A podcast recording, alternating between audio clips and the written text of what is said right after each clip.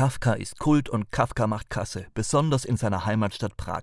Dort kann man auf T-Shirts, Tassen, Taschen und alle möglichen Krimskrams Kafkas Konterfei erwerben. Leicht abstehende Ohren und dann aber vor allem dieser Blick, der durch und durch geht. Kafka eben.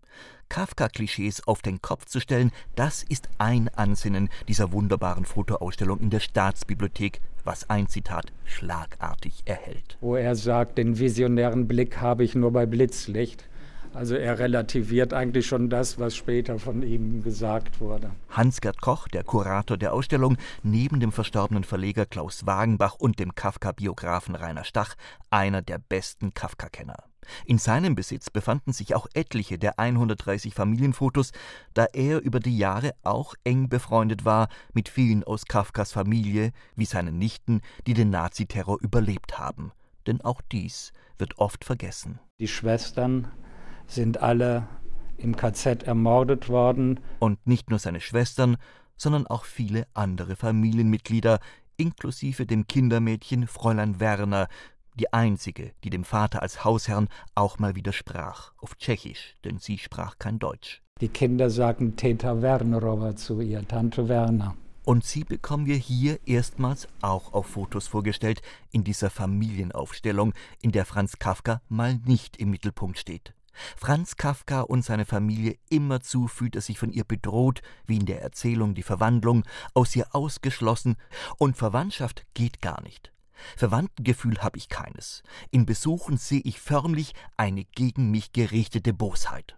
Das schreibt er ausgerechnet in einem Briefentwurf an seinen möglichen Schwiegervater in Spee, Karl Bauer. Es stimmt eigentlich sehr wenig in diesem Brief. Er sagt in diesem Brief auch, dass er mit seiner Familie kaum ein Wort spricht und auch selbst mit der Mutter und dem Vater in den letzten Jahren höchstens ein Grußwort und ein, zwei unbedingt notwendige Worte gewechselt hat. Und es stimmt einfach nicht. In einer gar nicht entfernten Tagebucheintragung beschreibt er, dass er einen Abend sich ausführlich mit der Mutter über seine Zukunft unterhalten hat. Also er widerlegt sich da praktisch selbst. Diese Fotos, alle wunderbarerweise im Original. Erst Fotos beim Fotografen im Studio, später Schnappschüsse und als letztes ein Automatenporträtfoto aus dem Berliner Kaufhaus Wertheim diese Fotos widerlegen aufs Schönste viele von Kafkas literarischen Selbstinszenierungen, denen so viele Interpreten und Biografen erlegen sind, zum Beispiel Der schreckliche Vater.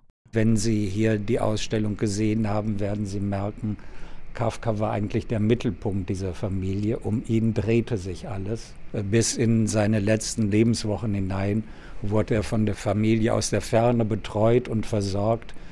Und Dora Diamant hat in einem der letzten Briefe, die sie an die Familie geschickt hat, geschrieben, bitte schreibt mehr von euch, von eurem Alltag, er giert so sehr nach Nachrichten von der Familie. Und als Besucher giert man nach mehr. Mehr Kafka und vor allem nach dem schönen Buch dazu von Hans-Gerd Koch aus dem Wagenbach Verlag. RBB 24 Inforadio vom Rundfunk Berlin-Brandenburg.